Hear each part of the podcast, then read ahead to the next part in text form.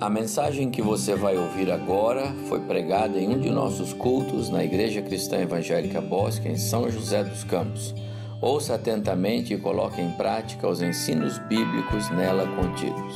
Timóteo, Paulo, perdão, quando escreve a Timóteo, neste versículo e capítulo, de certa forma, ele define, configura, mostra para nós o que é esta posição que nós chamamos de pastor como ela deve ser vista por nós, como ela deve ser guardada no nosso coração e como nós devemos olhar para ela. Diz assim Paulo no capítulo 3, escrevendo ao seu filho na fé: Fiel é a palavra. Se alguém deseja o episcopado, excelente obra almeja.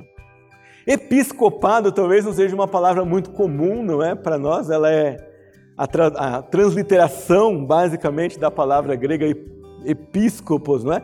que significa o presbítero, o bispo, o líder, o superintendente. Na nossa língua, o feminino de bispo é episcopisa e vem dessa palavra aqui, que significa então o pastor.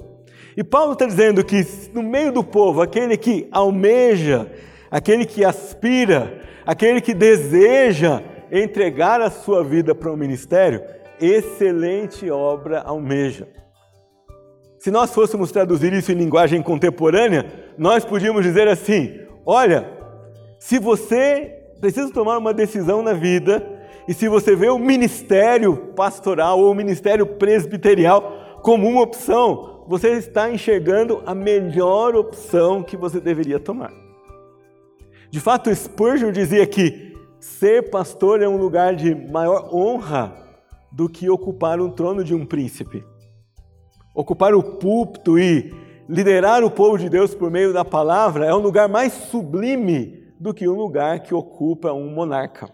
E Paulo deixa isso muito claro quando ele escreve aqui: excelente obra almeja. Então, pai e mãe, se um dia Deus chamar o seu filho para ser pastor, no Brasil, ou no Nepal, ou no Sudão, não importa, não é? Embora aos seus olhos possa parecer um desafio, e algo é, que talvez não estivesse nos seus planos, ele está escolhendo um excelente caminho e uma excelente obra.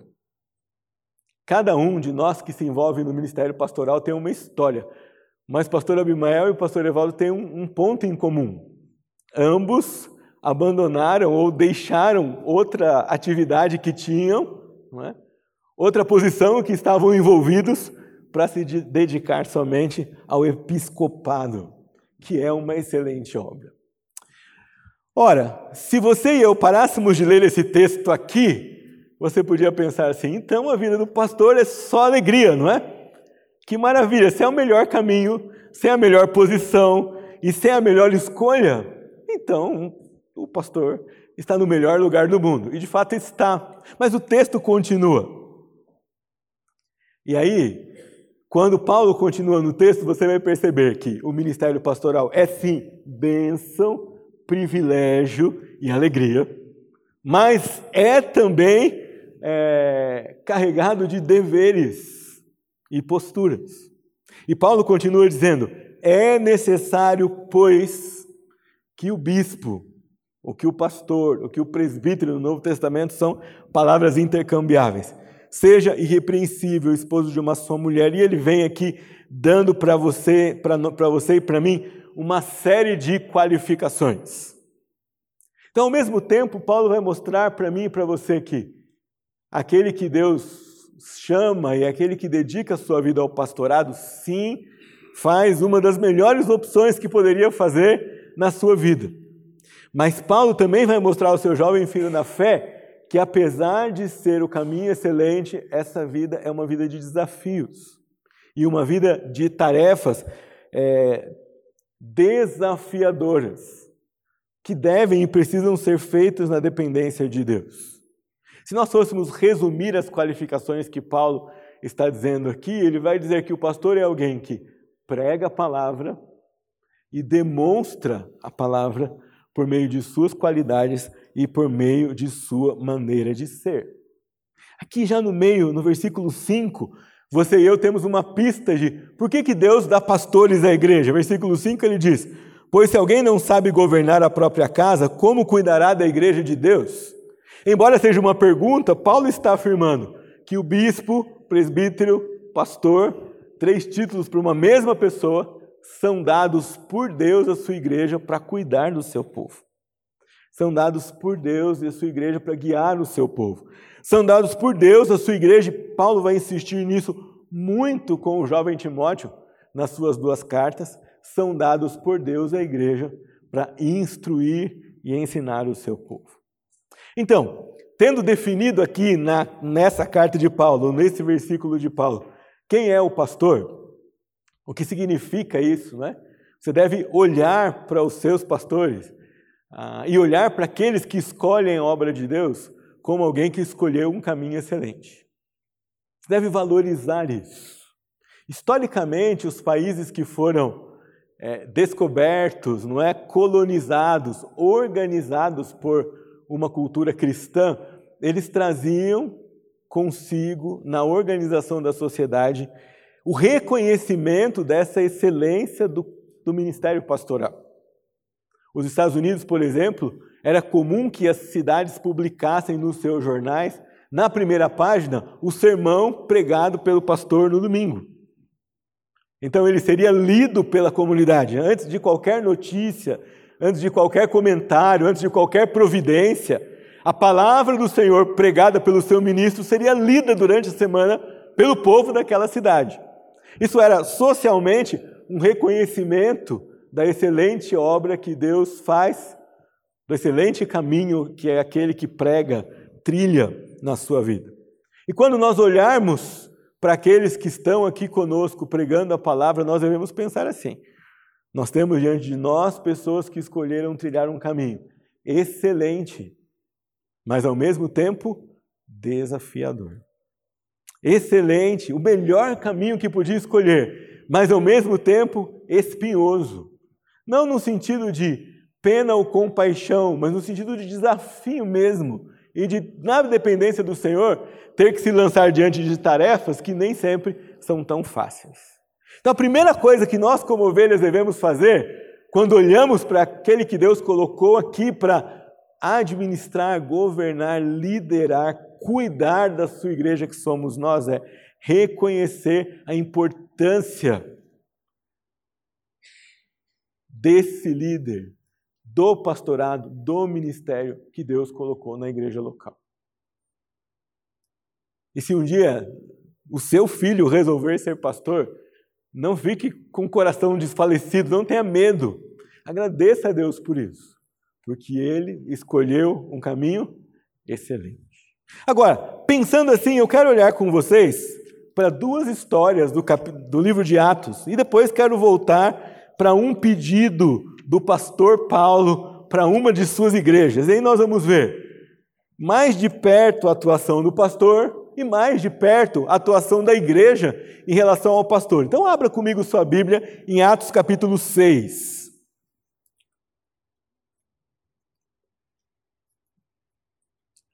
Atos capítulo 6. Eu vou ler, os irmãos podem me acompanhar. Naqueles dias, aumentando o número dos discípulos, houve murmuração dos helenistas contra os hebreus, porque as viúvas deles estavam sendo esquecidas na distribuição diária. Então os doze convocaram a comunidade dos discípulos e disseram: Não é correto que nós abandonemos a palavra de Deus para servir as mesas. Por isso, irmãos, escolham entre vocês sete homens de boa reputação, cheios do espírito e de sabedoria, para os encarregarmos deste serviço. Quanto a nós, nos consagraremos à oração e ao ministério da palavra. O que esse texto nos ensina sobre o pastor? Aqui nós temos uma história curiosa. Havia aqui, havia aqui 12 pastores dessa primeira igreja, não é? E eu não sei, alguém alguma vez teve uma ilusão de que a igreja, no seu começo, era perfeito, não tinha problemas. Não é? Você vê aqui no capítulo 5, a gente acaba de deixar Ananias e Safira tentando contar uma mentira para o pastor Pedro, não é? E no capítulo 6 a gente tem um problema de murmuração. Por quê? Porque nem todos, nem todas as irmãs estavam sendo atendidas como deveriam. Aquelas irmãs judias de origem grega estavam sendo esquecidas e as que de origem hebreia estavam sendo servidas. Então, você pode imaginar a confusão que se instalava. Ah, vocês acham que quem nasce hebreu é melhor do que quem não nasce assim? Que uma ascendência é melhor do que a outra? Que tem um tipo de pessoa melhor do que o outro? Ah, não, é injusto. Ah, não pode ser assim. Você imagina esse tipo de discussão. Já naquela época, estamos falando aí de dois mil anos praticamente atrás. Então, os doze pastores se reúnem e dizem assim: irmãos, nós, os pastores, temos uma tarefa singular que não pode ser desviada. Qual é essa tarefa? Você viu aqui comigo no, no versículo 4. Depois que eles resolveram a situação e escolheram auxiliares ou homens de boa reputação, cheios do Espírito para estar com eles, eles disseram: quanto a nós, nos consagraremos à oração e ao ministério da palavra. Uma das principais, se não a principal ocupação do pastor e a principal razão porque Deus dá pastores à igreja que eles se ocupem da oração e do ministério da palavra.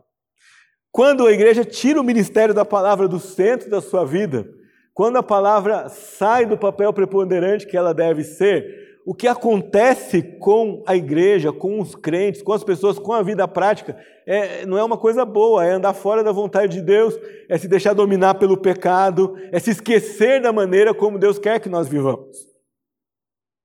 Quando Deus põe na sua igreja, seja ela onde for no mundo inteiro, e aqui na nossa igreja, o pastor que nos lidera, e os pastores que os auxiliam, e os irmãos que os auxiliam, tem uma, uma ocupação principal que você, como ovelha, deve valorizar e que você, como ovelha, deve orar por isso sempre. Que o ministério da palavra na igreja seja preservado intacto. Eu queria perguntar para você e queria desafiar você. Talvez um dos maiores presentes que você possa dar para o seu pastor é orar por ele e pelo ministério da palavra.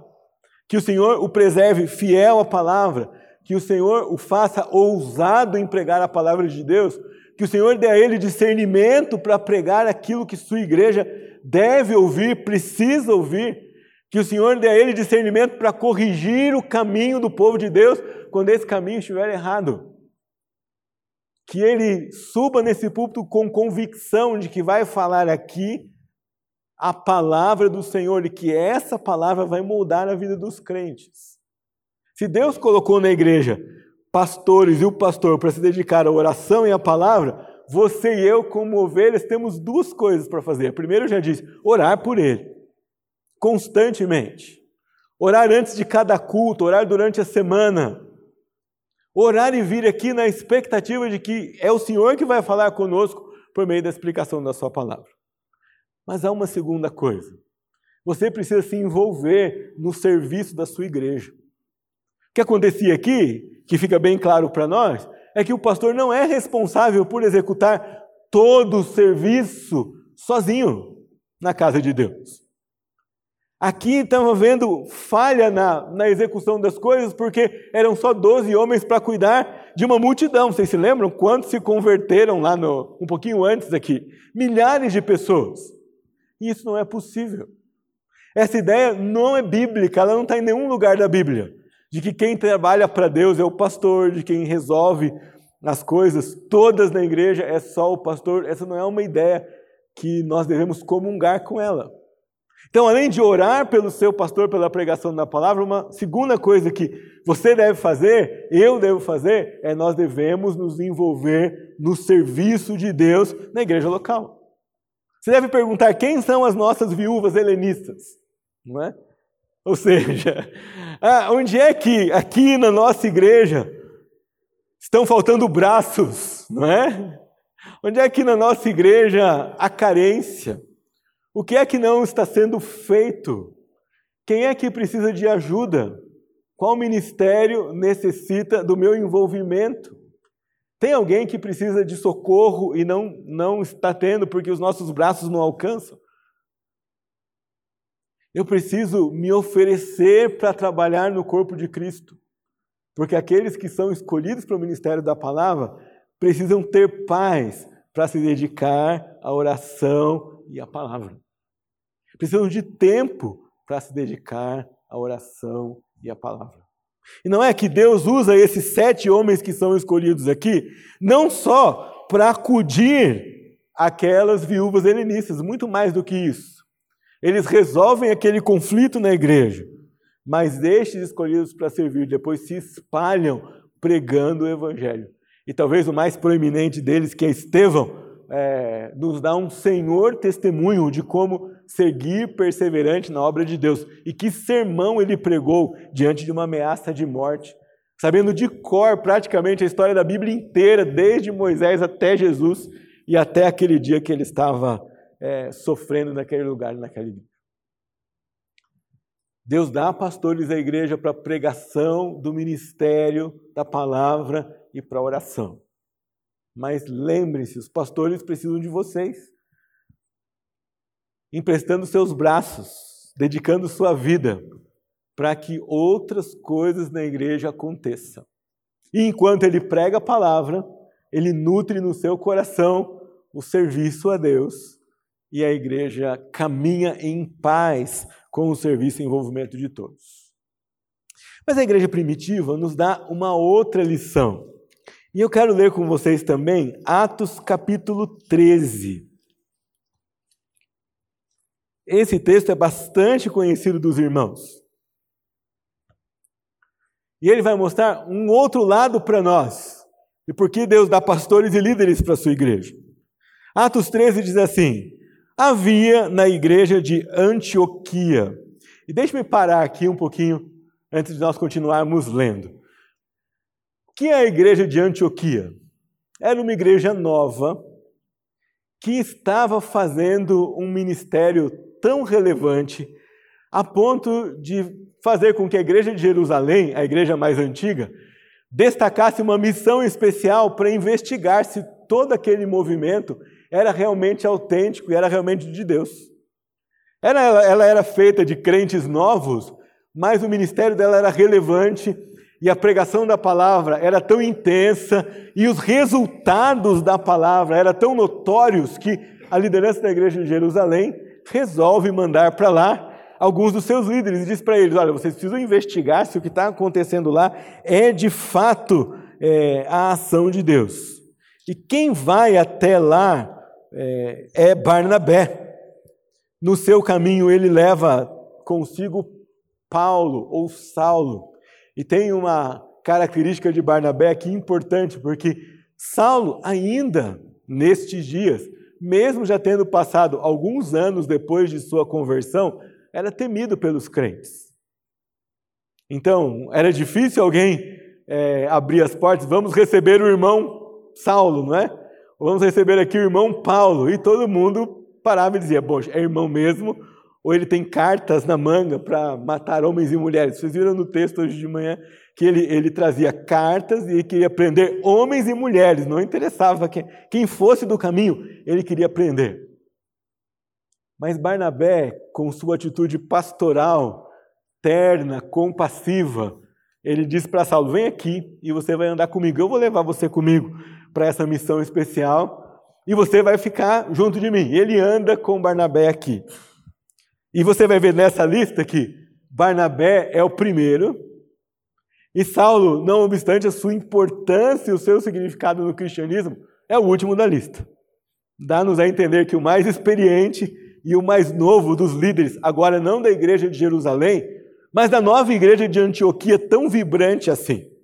Então, olha lá, havia na igreja de Antioquia, havia o quê? Profetas e mestres, pastores. Barnabé, Simeão, chamado Níger. Alguns vão dizer que este aqui é o mesmo que carregou a cruz de Cristo, ajudou Jesus a carregar a cruz é, quando da sua morte. Lúcio de Cirene, um africano. Menahem, colasso de Herodes, ou que tinha sido criado com Herodes, o tetrarca, e Saulo. Se nós conhecêssemos as histórias de alguns desses homens aqui, talvez nós não votaríamos neles para presbíteros ou pastores na nossa igreja. Não é? Você tem aqui um homem envolvido com Herodes. O currículo de Herodes é, como governante, é amedrontador. A morte dele é cinematográfica, não é? Você olha como ele morre aqui um pouco, é cinematográfica, a morte dele em Atos. Mas o currículo dele era amedrontador. O que é que um parente dele, um irmão de leite dele, alguém que foi criado naquela família pode oferecer para a igreja de Deus? Nós poderíamos pensar.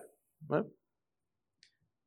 E o texto continua dizendo para nós: enquanto eles estavam adorando o Senhor e jejuando, o Espírito Santo disse: Separem-me agora Barnabé e Saulo para a obra que os tenho chamado. Então, jejuando e orando e impondo as mãos sobre eles, os despediram.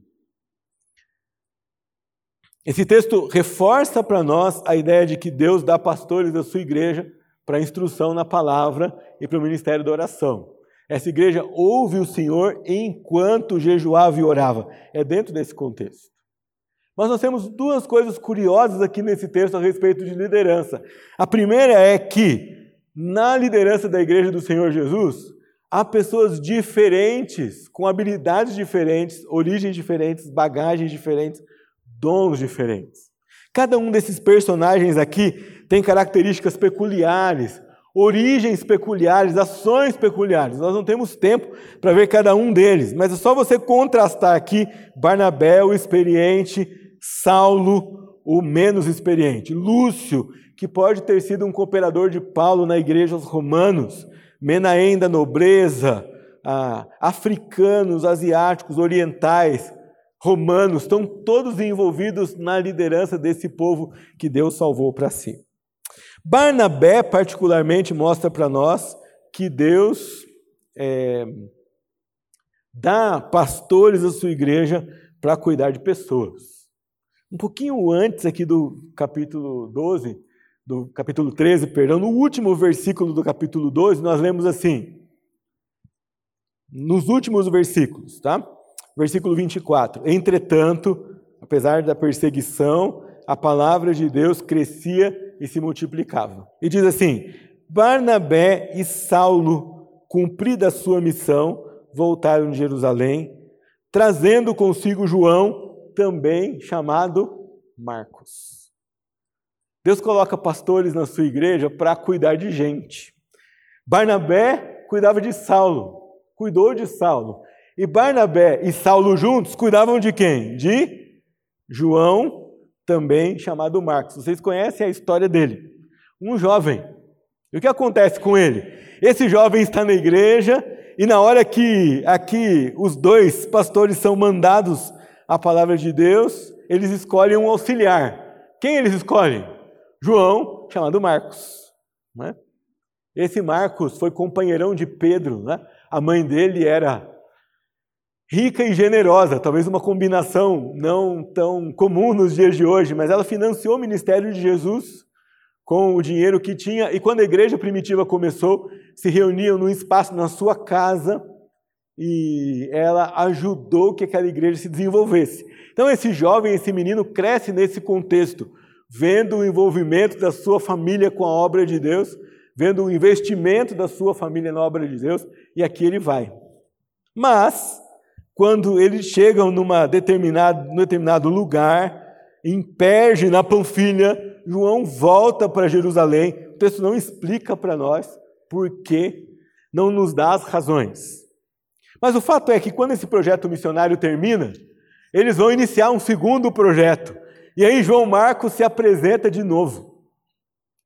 E nessa hora nós vemos Barnabé nos ensinando uma lição muito preciosa a respeito do papel do pastor na igreja local. Saulo era um pastor mais jovem, não é? E quando a gente é mais jovem, a gente é mais impetuoso, mas Barnabé era mais experiente. E Saulo dizia: Não vamos levar João Marcos. Ele voltou. E Barnabé dizia: O quê? Não tem problema se ele voltou, nós precisamos levar esse moço de novo. Mas se ele voltar outra vez? Você pode imaginar comigo essa conversa, não é? E se ele voltar outra vez? Não tem problema quando a gente tiver uma nova viagem, a gente leva ele de novo. E um dia ele não vai voltar mais. Deus dá pastores à sua igreja para cuidar de pessoas. Você vai dizer, poxa, mas Paulo não cuidou de João Marcos? Lá na frente, Paulo escreve e diz assim: manda meus livros, manda minha capa, mas manda também Marcos aqui, porque ele me é útil no ministério. Barnabé, homem cheio de graça e de compaixão, investiu nesse moço desistente e ele se tornou útil ao ministério para aquela pessoa é, mais exigente que era Paulo. Deus escolhe pastores na sua igreja para cuidar de pessoas, de todo tipo. Olha só comigo para esses dois casos que Barnabé tomou conta. Barnabé, como pastor, tomou conta de um ex-perseguidor da igreja. Talvez na, na igreja que Paulo adentrou em Jerusalém, havia muitos parentes de pessoas que foram executadas e presas por ordem dele, por trabalho dele, por perseguição dele. O homem não era fácil, não é? Toda a sua inteligência e toda a sua bagagem antes de sua conversão usado para o mal e para a perseguição dos cristãos. Ele tinha estratégias para isso. Quando nós chegamos aqui na execução de Estevão, ele tá, estava lá presente. Ele tinha cartas, ele tinha documentos, ele sabia como organizar as coisas para deter aqueles que eram do caminho. Essa pessoa vai parar na mão de Barnabé. E no meio de todo o contexto tenso, e no meio de todo o contexto desfavorável, aquele pastor olha para Saulo e diz: Saulo, eu sei que é difícil para você, mas eu sei que Deus fez uma obra na sua vida, eu vou cuidar de você. Alguns de vocês aqui experimentaram isso de perto, não é? A insistência do cuidado, a insistência na perseverança, na santidade, a insistência para que você abandone a velha, a velha vida, o cuidado para que você fique firme em meio às dúvidas, a persistência no meio de circunstâncias desagradáveis. Deus coloca o pastor na sua vida e na minha vida, para que Ele cuide de nós em todos esses momentos. Agora chamo sua atenção para a questão do cuidado. Cuidado não é só consolo. Cuidado também é disciplina, ensino e correção. Quando você recebe consolo do seu pastor, fique feliz, mas fique igualmente feliz quando você receber dele orientação, disciplina e correção. Davi, quando escreve sobre o pastor, nosso Deus como seu pastor, ele diz: vocês sabem de cor, não é? O Senhor é o meu pastor, nada me faltará. Lá na frente ele diz assim: a tua vara e o teu cajado me consolam. Cajado é o instrumento da consolação. Né? O pastor salvava a ovelha do perigo, tirava ela do buraco com um cajado evitava que ela se desviasse com o cajado. E a vara tinha dois significados. Um era um instrumento para espantar o lobo, espantar a falsa doutrina, espantar o ensinamento errado, espantar a postura incorreta, espantar a atitude que não vai semear bênção nem na sua vida, nem na, sua, nem na vida da igreja. E a outra era disciplinar a ovelha, não deixar que ela coma comida estragada, não ande por lugares perigosos, não atole o pé no barro, não escolha o caminho errado, não saia do aprisco na hora em que não deveria, é, não se afaste do rebanho. Deus coloca pastores para cuidar da sua igreja e certamente cuidado significa consolo e correção. Eu posso imaginar que na viagem que Barnabé faz, nós não temos o relato da viagem de Barnabé e João Marcos, não é? Lucas escolhe relatar a viagem de Paulo e Silas. Mas pelo perfil de Barnabé, você pode imaginar quantas conversas ele teve com aquele rapaz, a ponto dele se tornar o autor de um dos evangelhos.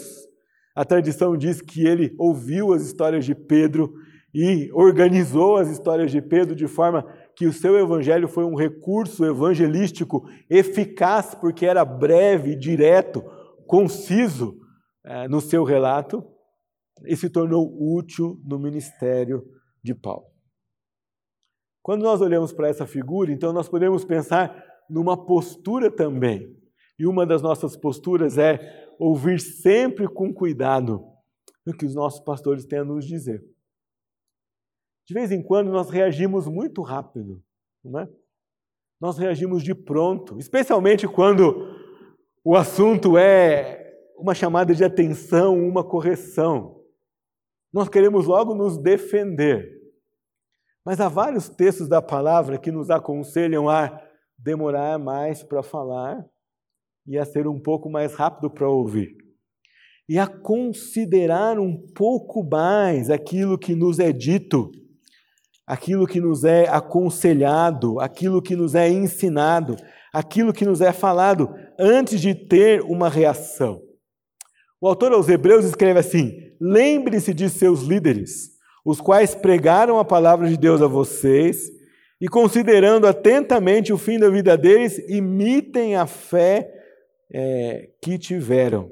E aí ele vem, Jesus Cristo é o mesmo ontem hoje para sempre, e começa a aconselhar a igreja a não abandonar os ensinos que lhes são dados. Então ouçam com atenção, ouçam com cuidado. E deem tempo ao seu coração antes de reagir. A Bíblia também fala que a disciplina não é boa na hora que ela é aplicada. Ela não faz afago ao coração, ela realmente incomoda. Mas a longo prazo, quando nós desfrutamos dos seus efeitos, ela será uma alegria para nós. Ouçam os seus líderes, ouçam o seu pastor porque eles foram dados à igreja tanto para o consolo, quanto para a correção, quanto para a disciplina. Paulo mostra para nós, eu quero caminhar para o final da minha palavra com esse texto, como funciona a alma de um pastor.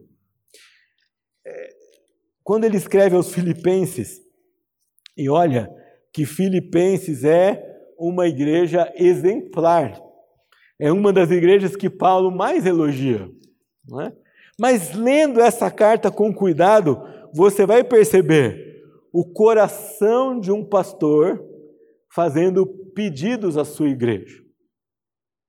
E um dos pedidos que Paulo faz aqui, e que é uma das áreas em que o pastor também precisa cuidar na igreja, é para que o povo ande junto e não se desvie do caminho do Senhor e não se envolva em outros pensamentos que tirem a igreja da sua rota. Paulo começa quase todas as suas cartas com uma oração. E olha o que ele pede aqui no versículo 9 de Filipenses 1.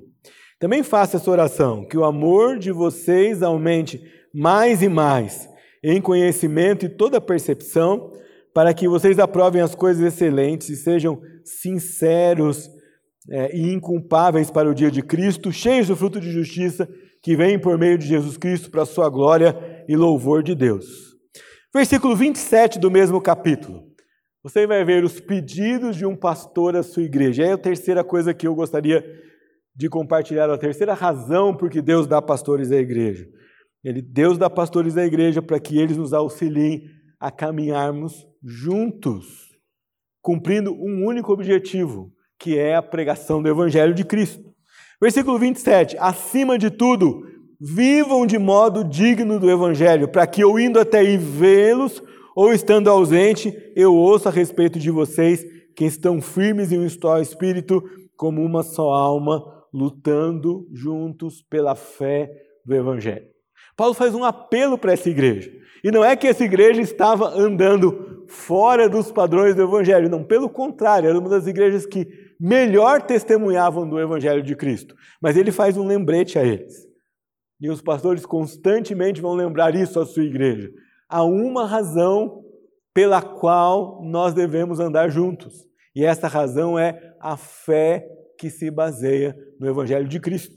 E é esse o critério também que nos faz decidir a que nós vamos nos apegar e do que nós vamos nos despir, a que nós vamos dar valor e o que nós vamos renunciar, ao que nós vamos defender e o que nós vamos abandonar. Não interessa na nossa vida como cristãos nos apegar a qualquer coisa que nos desvie de defender a fé que se baseia no Evangelho de Cristo. Não interessa se isso que nós apegamos é nobre ou não. Qualquer atitude nossa, qualquer pensamento, qualquer ideia, qualquer postura, qualquer opção, decisão ou escolha que nós façamos que nos afaste desse propósito não é vontade de Deus. E Deus coloca líderes na sua igreja e pastores na sua igreja para lembrar você disso. O que é, pelo que é que vale a pena morrer. Pelo que é que vale a pena sofrer. Qual é a única razão que vale a pena que nós esgotemos toda a nossa energia ou entreguemos a nossa vida? E só tem uma razão, e só uma pessoa é o Evangelho de Cristo e o Senhor Jesus. Ele vai dizer aqui, é, mais no final, sobre pensar a mesma coisa. Você vai dizer, poxa, mas nós somos pessoas de lugares tão diferentes. Foi sempre assim na igreja. mostrei para vocês hoje dois textos com líderes de é, contextos completamente diferentes. Mas há algo em que vai nos unir sempre, que é a fé que se baseia no Evangelho. Isso é tão caro, tão sério para Paulo, que mais na frente na carta ele chama duas pessoas pelo nome. Ele raramente faz isso. Paulo faz isso só quando ele vai agradecer pessoas ou mencionar algum fato. Mas nessa carta, por causa da unidade, ele chama pelo nome duas pessoas. Ele diz assim no capítulo 4, versículo 2: Peço a Evódia, ou rogo a Evódia, e rogo a Sintique que no Senhor tenham o mesmo modo de pensar. E qual é esse modo de pensar? Não é que tenham as mesmas opiniões sobre todas as coisas. Isso não é possível. Nem no casamento isso é possível. Você sabe que você e o seu cônjuge têm opiniões diferentes sobre diversas coisas. Mas há uma coisa pela qual compensa morrer, e há uma coisa que nós todos devemos ter o mesmo modo de pensar. E isso é a fé que se baseia no Evangelho. O Evangelho do Senhor Jesus é ele que deve dominar a nossa vida. Então eu não vou escolher nada na minha vida que manche o Evangelho, nada que ande em desacordo com a mensagem do Evangelho, nada que desvalorize o Evangelho, nada que não seja um testemunho a respeito do Evangelho, nada que não fortaleça a minha fé no Evangelho do Senhor Jesus. E ele vai dizer ao fiel companheiro de jugo, alguns escritores vão dizer que isso era um, um irmão da igreja, porque a palavra no grego é uma só, e era também um nome, Sísigos. Vai dizer, olha, havia um, uma terceira pessoa aqui nessa história, no versículo 3 do capítulo 4 que auxilie essas irmãs por juntas se esforçaram comigo no Evangelho, juntamente com Clemente e os demais cooperadores meus, cujos nomes se encontram no livro da vida. Paulo está dizendo: todo esse povo aí foi alcançado pelo Evangelho de Jesus. Havia um grupo que começou essa igreja alcançados pelo Evangelho de Cristo. E eu rogo, e eu peço, rogar não é um pedido qualquer, não é? Eu rogo e eu peço que vocês tenham uma verdade que vai unir vocês. E qual é essa verdade? Vale a pena morrer apenas pelo Evangelho de Cristo. Por que Deus dá pastores da igreja? Deus dá pastores da igreja pela oração e pelo ministério da palavra. Significa que nós devemos nos envolver no serviço às mesas, no socorro às pessoas, nos outros serviços que existem na igreja para que haja tranquilidade no coração do pastor para se dedicar àquilo que Deus o chamou para fazer. Nós vimos também na história de Atos que Deus dá pastores da igreja para cuidar de pessoas e que esse cuidado significa consolo e correção. É uma bênção receber consolo, mas eu queria exortar você a, de igual modo, alegremente também receber correção. Porque quando isso vem do seu pastor, é fruto de amor, meditação na palavra, oração. Não é um acesso de raiva, não é um ímpeto que tem com reação a você, mas é o desejo de ver você andando nos caminhos do Senhor. Barnabé, Paulo faziam isso com a igreja. E Deus dá pastores à sua igreja para também nos lembrar do nosso propósito e do que vale a pena, ou pelo que vale a pena morrer e por que vale a pena viver. E esse propósito é o Evangelho do Senhor Jesus e nada mais. Há muitos propósitos nobres no mundo. Há muitas ideias nobres que o ser humano desenvolve. Há muitas atitudes interessantes que são feitas por aí. É verdade.